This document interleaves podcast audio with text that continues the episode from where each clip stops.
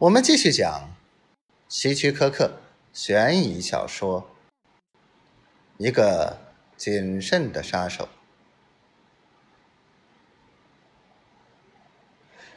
罗塞蒂太太看着罗塞蒂，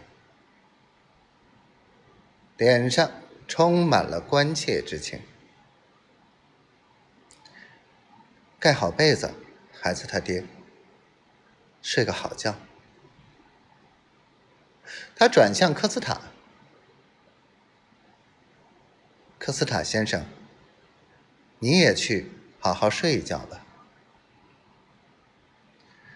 科斯塔站起来，伸了个懒腰，走到船边。美妙的夜晚，是吗？科斯塔微笑着对他说。是的，他说，从毛衣下面抽出一把小手枪。一个美妙非常的夜晚，科斯塔太太朝他心口开了两枪，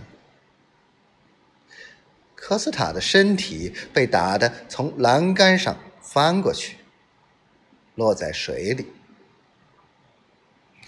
罗塞蒂太太手里握着枪，靠着栏杆向下面看看，看到尸体慢慢的被潮水带走了。